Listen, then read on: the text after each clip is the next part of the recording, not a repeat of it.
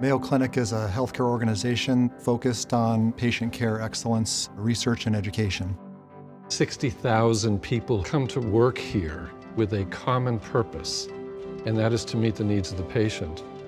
Mayo Clinic is really a model of what healthcare could be. In the world of trying to be more efficient and providing the best care, the iPhone and the iPad have definitely given us a vision of where we can go in the future.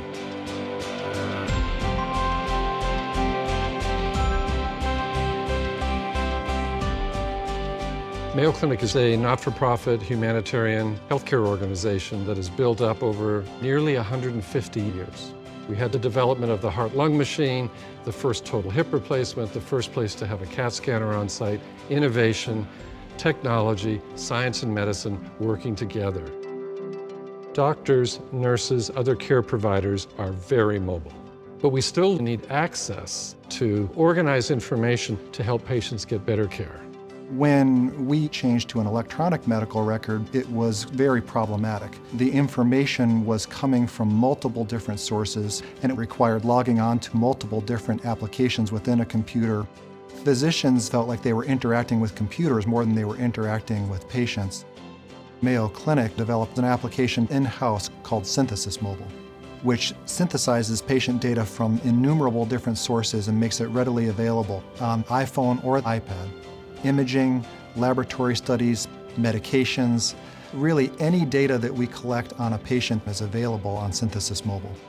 Now I can sit with a patient, have an eye-to-eye conversation and show them their CAT scan or a video about what the options are. I can use Synthesis to change an IV setting for a patient in the hospital and I can charge capture or do order entry from within the application. There's no question that I'm faster in taking care of patients, and there's never a time that you're away from critical information. We also developed a Mayo Clinic patient app.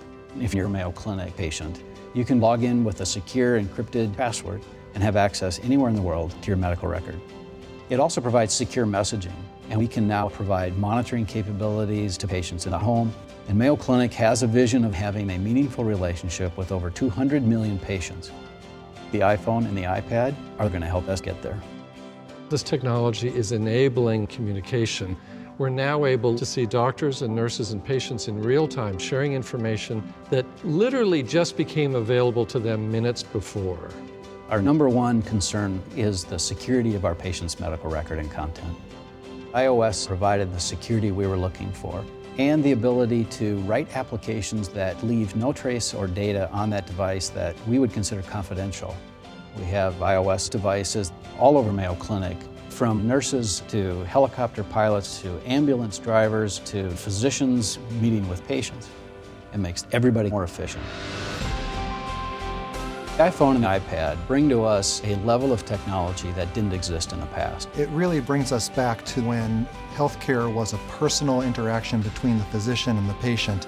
The question is, how do we stay connected with people? How are we there for them when they need us?